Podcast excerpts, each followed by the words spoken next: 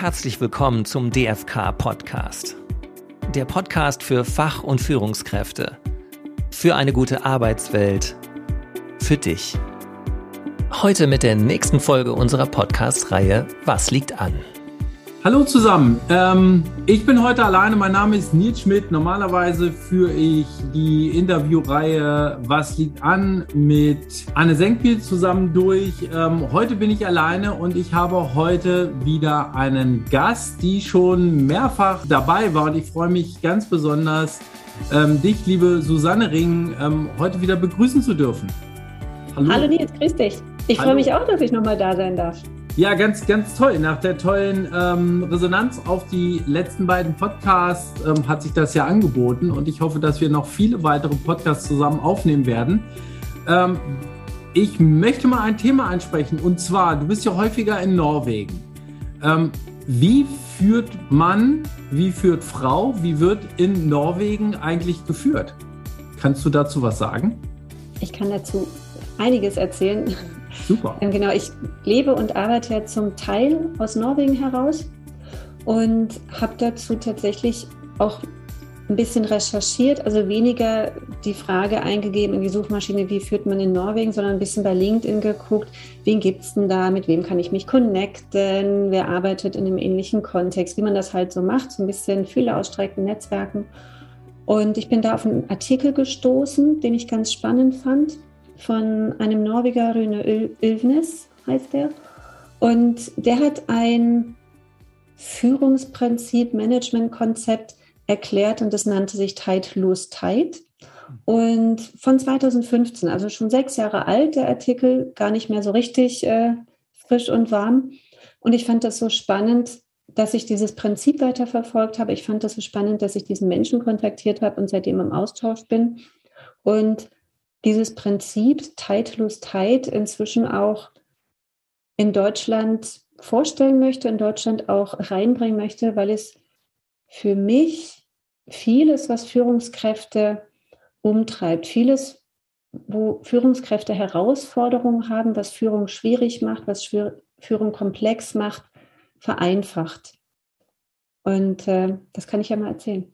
Ja, super gerne. Es klingt nach einem spannenden Ansatz, ähm, der auch, ähm, ich würde mal sagen, wenn ich die deutsche klassische Führung betrachte, halt wirklich ähm, davon abweicht. Es weicht von der klassischen Führung ab, weil es auch aus der agilen Welt kommt. Mhm. Und das, wo wir uns ja auch immer mehr hinbewegen, sowohl in Norwegen als auch in Deutschland, auch die Norweger sind nicht überall schon so weit. Also nicht alles, was äh, hier oben passiert, ist äh, das Gelbe vom Ei. Also das immer, was wir Deutschen so denken, ach, in Skandinavien ist ja alles viel, viel besser. Ähm, nicht alles. Ne? Und das heißt, auch hier gibt es noch einiges zu tun. Aber was diese klassische hierarchische Führung angeht, die es sowohl hier in Norwegen zu, zu sehen gibt, nach wie vor, als auch in Deutschland, ist halt ne, top-down, ich weiß alles, ich erkläre es dir, ich sage dir, wie es macht, ich kann die Verantwortung nicht ins Team übergeben. Oh mein Gott, was soll denn passieren? Die können das ja gar nicht. Das heißt, mhm. dieser alte Ansatz der Führung, dass die Führungskraft alles wissen und alles können muss, wird ja sukzessive ersetzt durch die agile Herangehensweise, durch agiles Führen, wo Verantwortung im Team gelassen wird, wo Verantwortung dagelassen wird, wo Entscheidungen dagelassen werden, wo die Menschen auch sitzen, die das Wissen haben und das ist ja ein Umweltprozess, der die Führung nicht unbedingt einfacher macht, mhm. sondern die Führung nochmal vor andere Herausforderungen stellt, den Menschen im Mittelpunkt stellt. Und dann halt auch die Frage entsteht, ja, wie führe ich denn dann noch, wenn es doch um das Thema Selbstorganisation geht? Wie führe ich denn, wenn es doch darum geht, dass das Team möglichst freigelassen werden soll in dem, was es tut? Und da setzt dieses Prinzip halt auch an mit diesen drei Begriffen, tight, loose, tight. Loose ist in der Mitte das, dem Team den Raum geben, dem Team Entscheidungen überlassen, dem Team die Verantwortung lassen, im besten Sinne zu agieren. Und diese Klammer drumherum, das ist halt das, wo Führung sehr klar sein soll, wo Führung sehr deutlich sein soll, um dem Team den entsprechenden Rahmen stecken zu können, um frei agieren zu können. Damit Fragen geklärt sind, in welche Richtung gehen wir denn? Was ist denn unser Ziel? Was ist denn überhaupt Sinn und Zweck? Was sind denn Meilensteine, die wir gemeinsam erreichen wollten? Was sind Do's und was sind Don'ts? Da das Team nicht alleine zu lassen, sondern präzise zu sein, klar sein, um dem Team überhaupt ja auch mit die Richtung zu geben, in die es gehen soll. Das weiß ich ja als Unternehmerin. Ich als Unternehmerin oder ich als Führungskraft weiß ja, in welche Richtung es gehen soll. Wenn ich die nicht formuliere, muss ich mich nicht wundern, wenn die Richtung eine andere ist. Mhm. Und viele Führungskräfte haben so den Eindruck, ah, wenn es um Selbstorganisation geht, dann müssen die, dann muss das Team das ja wissen, in welche Richtung es gehen soll. Aber so ist es ja nicht. Das heißt, meine Arbeit als Führungskraft beginnt im Vorfeld. Ich muss als im, im Vorfeld den Rahmen schaffen, dass mein Team ohne mich klarkommt. Und muss dann wieder nachfassen, um zu schauen, dass es auch klappt. Aber die Entscheidung lasse ich dann in der Gruppe, beim Team, im Projekt, wie auch immer. Ja, und vor allen Dingen auch die Art und Weise, wie das Team ans Ziel kommt, die Art und mhm. Weise, welche Prozesse es braucht, welche Strukturen es braucht. Ich muss mich als Führungskraft nicht darum kümmern, ob die sich einmal die Woche zusammensetzen zu einem Meeting oder dreimal. Das sollte das Team selber entscheiden können, je nach Situation, je nach Herausforderung, je nach irgendwas. Und ich muss als Führungskraft dem Team auch nicht sagen, von wo es arbeiten soll, wann es arbeiten soll. Das wissen die Leute auch selber. Mhm. Und was es da braucht, um erfolgreich zu sein. Aber was bedeutet das denn, erfolgreich zu sein? Was ist das denn, was wir als Unternehmen erreichen wollen? Wenn das dem Team nicht klar ist, ja, mm, wie soll ich es dann wissen? Und da halt im Vorfeld, ja, aber eigentlich permanent immer wieder klar zu stecken, in welche Richtung geht es, in welche Richtung geht es, sind wir on track, sind wir, gehen wir in diese richtige Richtung. Und dann halt im, also im, im Nachgang klingt so, als ob man das nur zweimal macht, einmal im Vorfeld und einmal im mhm. Nachgang, aber es ist ein, ein permanentes Rotieren halt um das Team herum. Es geht ja nicht darum, dass man nur einmal im Vorhinein oder einmal im Nachhinein mit dem Team das macht, sondern das ist ja ein permanenter Prozess. Das heißt, als mhm. Führungskraft ähm, quasi um das Team herum, also kreisen ist vielleicht das falsche Wort, aber permanent dran zu sein, mhm. um auf der einen Seite klarzustecken, in welche Richtung es geht, auf der anderen Seite aber auch mit dem Team zu schauen, gehen wir denn hier in die richtige Richtung?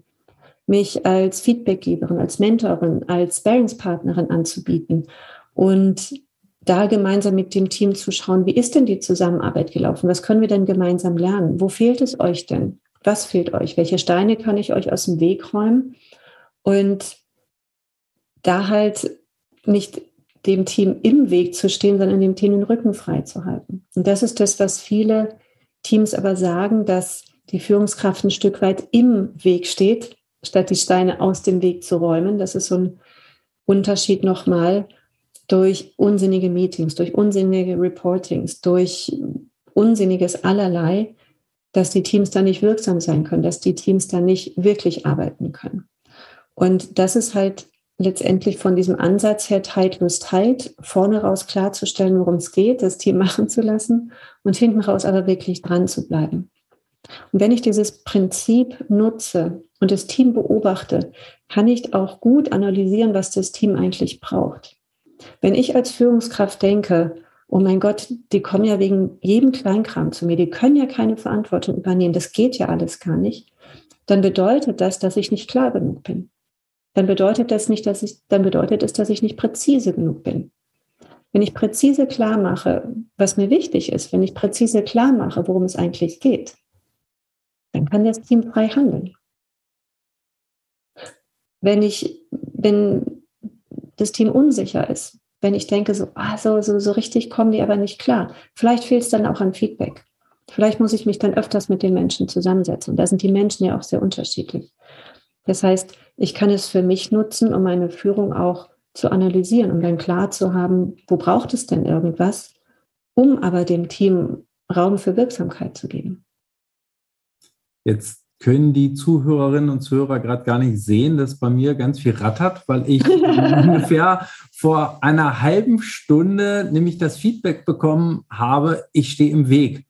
Weil ich das genauso mache, wie du es gerade beschrieben hast, indem oh oh. ich nicht klar kommuniziert habe, es aber alles läuft, ich dann viel zu viel nachgefragt habe und teilweise dann behilflich sein wollte und habe Sachen geregelt, die aber ganz anders schon organisiert waren im Team und habe da eingegriffen, wo es hieß, Finger weg. Fragen vorweg klären und deutlich kommunizieren, wo ich gerade denke, ja, da ist was hm. dran. Das macht das Leben einfacher. Danke, dass du so ehrlich bist. Ja. Hier, hier so zwischen uns beiden. ja, das bleibt schon bei uns. Genau. Ja. Ja, das Ding ist halt, warum ich den Ansatz auch mag, warum der auch sofort bei mir resoniert hat, ist, ich komme aus der Systemtheorie. Und ich liebe die Systemtheorie unter anderem dafür, dass sie auf der einen Seite den Mensch in den Mittelpunkt stellt, aber nicht im Sinne von der Mensch muss sich verändern, sondern ich beobachte den Menschen, ich beobachte das Verhalten, um dann Rückschlüsse auf das System zu führen. Weil der Mensch handelt im Sinne des Systems, der Mensch handelt im Sinne der Spielregeln. Und wenn ich ein Verhalten beim Menschen beobachte, beim Team beobachte, bedeutet das, ich muss den Rahmen ändern, ich muss den Kontext ändern, damit das Team, damit der Mensch sich anders verhalten kann. Und dass ich halt nicht daran rumdoktor, einen Menschen zu verändern, der verkehrt ist, der muss ins Coaching, der muss gekündigt werden, ich habe die falschen Mitarbeitenden. In dem Moment, wo ich das im Team beobachte und denke, ich muss die Menschen tauschen, dann habe ich ja einen schlechten Job gemacht, weil ich habe die Menschen ja ausgesucht. Mhm. Dann gebe ich den Menschen vielleicht eine falsche Aufgabe. Aber wenn ich das meinem Team nicht zutraue, Verantwortung zu übernehmen, wenn ich das meinem Team nicht zutraue, Lösungen für Probleme zu finden, dann ist es ja mein Fehler als Führungskraft. Ja, es ist, ähm, ich denke, oftmals hart, das einzugestehen, aber mhm. ähm, es ist so. Es ist falsch, der, der falsche Einsatz äh, von, von einer ganz wichtigen Ressource, nämlich den, den Mitarbeitenden. Das muss man ja einfach so sehen. Und das äh, ist nun mal das, was, was wir hier feststellen, immer wieder, wenn wir mit den Mitgliedern auch zusammenarbeiten, dass genau die Ansätze noch komplett unberücksichtigt bleiben in den Unternehmen, aus welchen Gründen auch immer. Ja. Wir wünschen uns als Führungskraft halt auch gerne einfache Lösungen. Die Dinge sind wahnsinnig komplex, die Herausforderungen sind wahnsinnig komplex, die Welt ist komplex, die, die Kunden sind komplex, unsere Dienstleistung ist komplex, alles. Mhm. Und es wäre ja total schön, wenn wir ein Rezept hätten. Es wäre total schön, wenn es einfach wäre. Und wir greifen dann auch ganz gerne in die Kiste der einfachen Lösungen. Der kann das nicht. Ja gut, das ist sehr, sehr simpel. Wenn der das nicht kann, dann brauche ich ja nur jemand anderen. Also mhm. jenseits des Fachkräftemangels und so weiter, ähm, ist das ja eine schnelle, einfache Lösung. Und dann aber sich selber zu reflektieren, sich selber als Mensch zu reflektieren, sich selber als Persönlichkeit zu reflektieren, den eigenen Stil zu reflektieren und die eigene Art und Weise der Führung zu reflektieren. Das ist natürlich wieder ein bisschen anstrengender. Mhm. Aber das mag ich an dem Ansatz, weil es diese Komplexität nicht einfacher macht, aber strukturiert. Und dieses, diese Struktur reinbringt, was muss ich vorne raus machen, wie viel Raum gebe ich in der Mitte, was muss ich hinten raus machen. Und dann bekommt es eine Struktur und dann wird das ein bisschen greifbarer. Und dann weiß ich halt schon recht genau, wo braucht es ein Feedbackgespräch, wo braucht es mehr Klarheit, wo muss ich die Ziele verdeutlichen, wo müssen wir gemeinsam nochmal gucken, wie es geklappt hat. Und das finde ich so charmant an diesem Prinzip. Aber es ist kein hartes Dogma, das ist so ein Denkprinzip, ein Strukturprinzip, wo aber viel drinsteckt. Ja, ähm, reflektieren sich die norwegischen Führungskräfte anders als, ja gut, ich nehme jetzt einfach mal die Deutschen raus? Hm. Das ist eine spannende Frage. Was ein Stück weit anders verankert ist in der norwegischen Kultur, ist das Thema Vertrauen, hm. weil die Kultur per se sehr, sehr stark auf Vertrauen aufgebaut ist ein Land, was jahrhundertelang wirklich arm war, weil es, das Öl wurde erst in den 70er Jahren entdeckt und vorher war es ein sehr armes Land, ein Land, was sehr hart arbeitet und die Naturbedingungen sind ja extrem. Und hier Landwirtschaft zu betreiben, sich zu ernähren, ist eine enorme Herausforderung. Das Land ist, ähm, also die haben wirklich hart gearbeitet. Mhm. Ich meine, sie arbeiten jetzt immer noch hart, aber sind sehr reich. Aber das, ähm, das hat natürlich die Kultur geprägt. Ich muss mich auf meine Nachbarn verlassen. Ich muss mich auf ähm, mein Umfeld von, verlassen können. Ich brauche ein Netzwerk, dem ich vertraue. Ich brauche diese gegenseitige Unterstützung. Und das steckt in der Kultur drin. Während in unserer Kultur leider ein Stück weit Misstrauen steckt. Mhm. Wir haben es über mehrere Regierungen und äh, Tyrannei erfahren, dass es nicht gut ist, Menschen zu vertrauen. Wir konnten unserer Familie nicht vertrauen, wir konnten unseren Nachbarn nicht vertrauen. Ähm, der eigene Onkel, die eigene Tante, der eigene Bruder, der eigene Schwester hat uns an irgendjemand verraten. So sind meine Eltern auch groß geworden. Ähm, mein, mein, Vater wurde als Kind gesagt, in unserem Haus wohnen Juden, bitte sag das niemandem. Das dürfen die Nachbarn nicht wissen.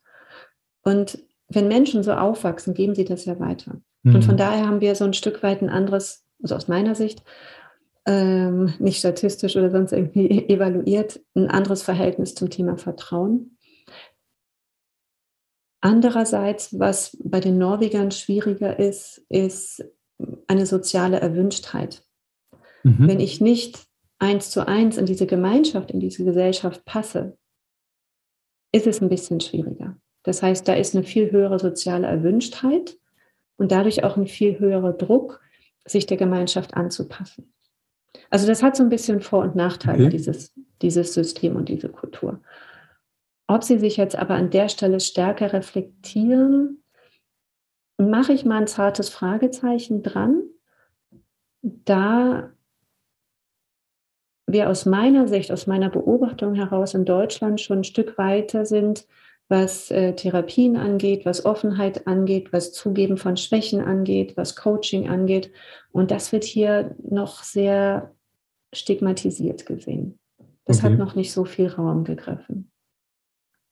Also können wir nicht auf das Klischee zurückgreifen, dass in äh, Skandinavien alles besser läuft, Nein. aber es läuft vieles besser und zumindest vieles anders. Äh, auf das wir dann mal schauen sollten und uns genau das nehmen, was einfach passt.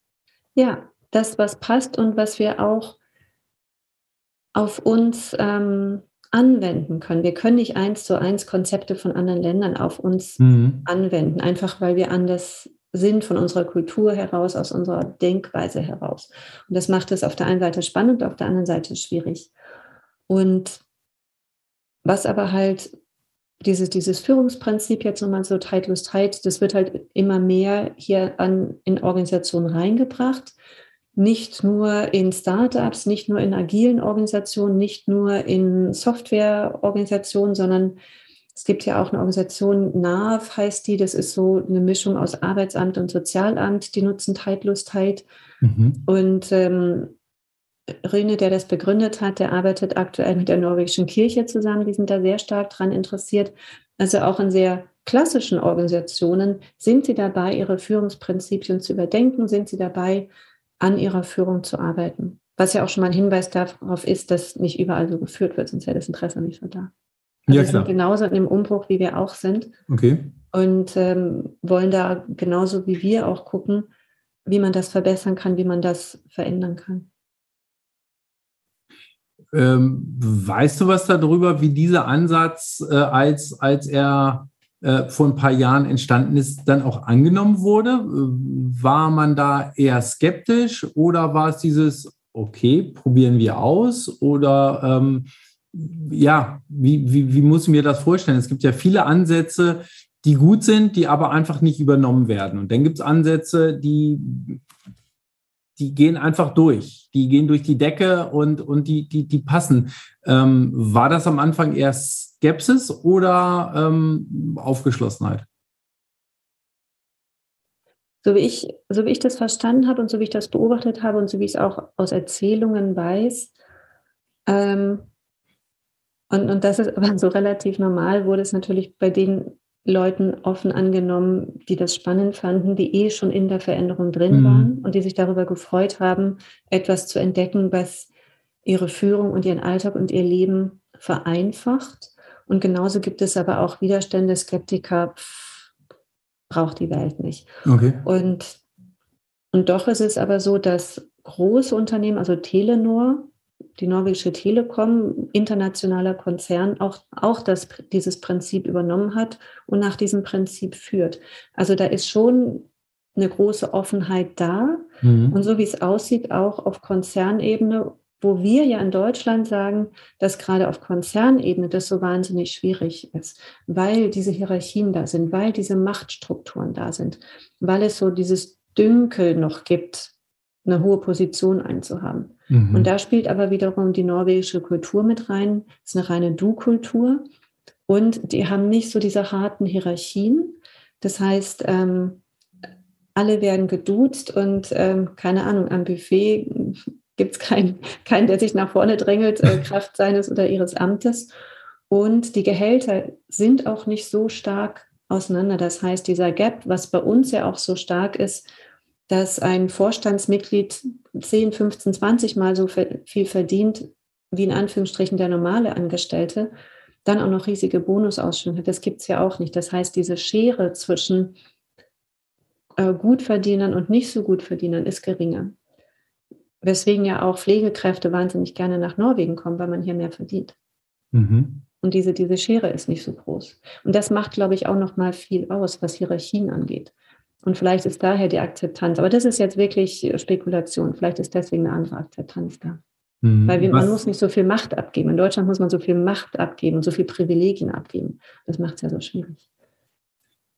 Das stimmt. Äh, man muss sich von Sachen trennen, äh, an, an, die man gewohnt war, ähm, was aber eigentlich gar nicht notwendig war und die natürlich nach außen hin auch überbewertet werden. Ähm, zu dem, was du gerade noch mit dem Verdienst gesagt hast, vielleicht noch ganz, äh, ganz kurz. Ähm, dann ist das dort auch, ich kenne es jetzt aus, aus Schweden so, dass es auch transparent ist, was die ähm, Personen untereinander verdienen. Also dass ich letztendlich gucken könnte, was mein Nachbar, meine Nachbarin äh, oder sonst irgendjemand, Kollegin, Kollege ähm, verdient, um das auch zu sehen, ähm, weil ganz anders mit dem Geld halt umge, also weil dieser dieser, dieses deutsche Sprichwort über Geld spricht man nicht, dass es äh, äh, den dort nicht gibt. Ja, ja, das, das sehen die tatsächlich ja auch anders. Es gibt ein ähm, zentrales System, in das ich mich einloggen kann. Und ich kann von, von jedem die Daten einsehen, wer was äh, verdient. Mhm. Früher war das ähm, nochmal so, dass die Person das nicht mitbekommen hat. Heute ist es so, ich würde eine Meldung bekommen. Ich würde eine Meldung bekommen, Nils Schmidt möchte wissen, was Susanne verdient. Und ich so, naja, kann er wissen. Mhm. Also ich kann, ich kann keinen Einspruch erheben, ich weiß es dann nur. Ja, okay. Und das kann ich mit jedem Menschen machen. Also auch dem Vorstandsvorsitzenden von Telenor kann ich gucken, was der verdient. Ist ein interessanter Ansatz. Ich mhm. glaube, ist jetzt äh, ein anderes Thema. Ähm, ich, ja. ich habe da so meine Zweifel, dass das in Deutschland äh, über kurz umzusetzen wäre. Also wenn schon über lang, wenn nicht sogar über sehr lang. Ähm, ja. Aber es passieren natürlich auch viele Sachen, von denen ich auch nicht geglaubt hätte, dass wir sie schnell äh, umsetzen wie in den letzten zwei Jahren, dass wahnsinnig viel passiert ist. Deswegen glaube ich auch, dass dieser Tight Lose Tight Ansatz ähm, gerade jetzt, genau in dieser Zeit, ähm, super Chancen hat, auch äh, hier aufgenommen und umgesetzt zu werden und dass sich das dann auch durchsetzt. Ja, mit, mit dem Gehalt, das ist ja wirklich, ne, was du meinst, was ich ja auch gesagt habe, wir können nicht eins zu eins irgendetwas aus anderen Ländern auf uns überstülpen oder den Anspruch haben, die Erwartung haben, Mensch, das brauchen wir auch. Da müssen wir schon ein bisschen reflektierter und feinfühliger rangehen. Aber bei diesem Ansatz Teiltlosigkeit finde ich halt charmant, das hat wenig mit Kultur zu tun, das hat wenig mit Grundeinstellung zu tun, sondern es ist ein Führungsprinzip, was Klarheit schafft, was ähm, den Menschen und den Raum, den der Mensch braucht und wo wir alle das Bedürfnis haben, wirksam zu sein. Das ist so ein Grundbedürfnis in unserer Arbeit, selbstwirksam zu sein und ähm, zum Erfolg des Unternehmens beizutragen, das wollen wir ja. Es ist ja nicht so, dass wir da kein Interesse dran haben. Und das aber wirklich diesen Raum schafft, das machen zu können. Und dass es den Raum gibt für Führungskräfte, ihre Führung einzuordnen, Führung von selbstorganisierten Teams, Führung von agilen Teams und sich selber aber wirksam fühlen. Auch die Führungskraft mhm. möchte wirksam sein. Die will ja auch wissen, was soll ich denn jetzt hier machen? Und äh, das finde ich halt daran so charmant. Ja, ich glaube, das wird auch immer vernachlässigt in der äh, Betrachtung, dass es natürlich auch nicht nur um die Mitarbeitenden geht, sondern auch um die Führungskraft, die das ja auch irgendwie wissen muss, können muss, lernen muss, sich aneignen können muss, um, um, um das dann umzusetzen und dass die Personen oftmals auch dastehen und ähm, probieren, bestmöglich zu führen, aber komplett daneben liegen. Ja. Ja, weil man oft auch gar nicht weiß, an welchem Hebel man ansetzen soll. Mhm. Und dann passiert es halt so, wie du vorhin ja auch beschrieben hast, dann frage ich halt tausendmal nach. Ist genau. es schon erledigt? Ist es schon erledigt? Hast du es gemacht? Ach so, ich wusste nicht, dass du es gemacht hast, dann mache ich das jetzt mal. Und dann wird einem auf die Finger geklopft. Ja, und ich merke in dem Augenblick gar nicht, dass ich wirklich mehr störe, dass ich Unsicherheit schaffe, dass ich die Leute ja komplett aus dem Konzept bringe, ähm, anstatt den Rahmen vorher festzugeben und dann nur noch da zu sein, wenn die Fragen da sind, darauf dann aber eine Antwort zu haben, aber halt äh, aus einer ganz anderen Perspektive das Ganze zu betrachten, aber nicht immer mittendrin sein zu wollen. Ähm, ja. Habe ich jetzt auch gelernt. Ich werde mich da auch in Zukunft mehr zurückhalten. Dein Team wird sich bedanken und sehr freuen. das hoffe ich doch. Ich bedanke mich aber erstmal bei dir für den äh, ganz tollen Ansatz von Tide Lose Tide, den du ähm, erklärt hast. Und ich hoffe noch auf ganz viele andere Gespräche mit dir und über andere Themen nochmal zu dir. Das hatte ich vorhin nämlich nicht gesagt. Ähm, Susanne Ring ist äh, systemisch ausgebildete und zertifizierte Life- und Business Coachin. Äh, sie lebt sowohl in Berlin als auch in Norwegen und ähm, ist über ihr Unternehmen Ich und Wir oder unter www.susanne-ring.com für alle erreichbar. Danke, danke, dass ich nochmal hier sein durfte und äh, über Norwegen erzählen durfte. Sehr gerne und immer wieder gerne. Dann mach's gut. Danke, mach's gut. Bis dahin. Tschüss. Tschüss. Ciao, ciao. Mehr zu unserem Verband und seinen Leistungen finden Sie unter www.dfk.eu. Bei Fragen oder Anregungen schreiben Sie uns gerne unter podcast.dfk.eu. Und natürlich freuen wir uns auch über eine positive Bewertung bei Spotify, iTunes oder einer anderen Podcast-Plattform. Bis zum nächsten Mal.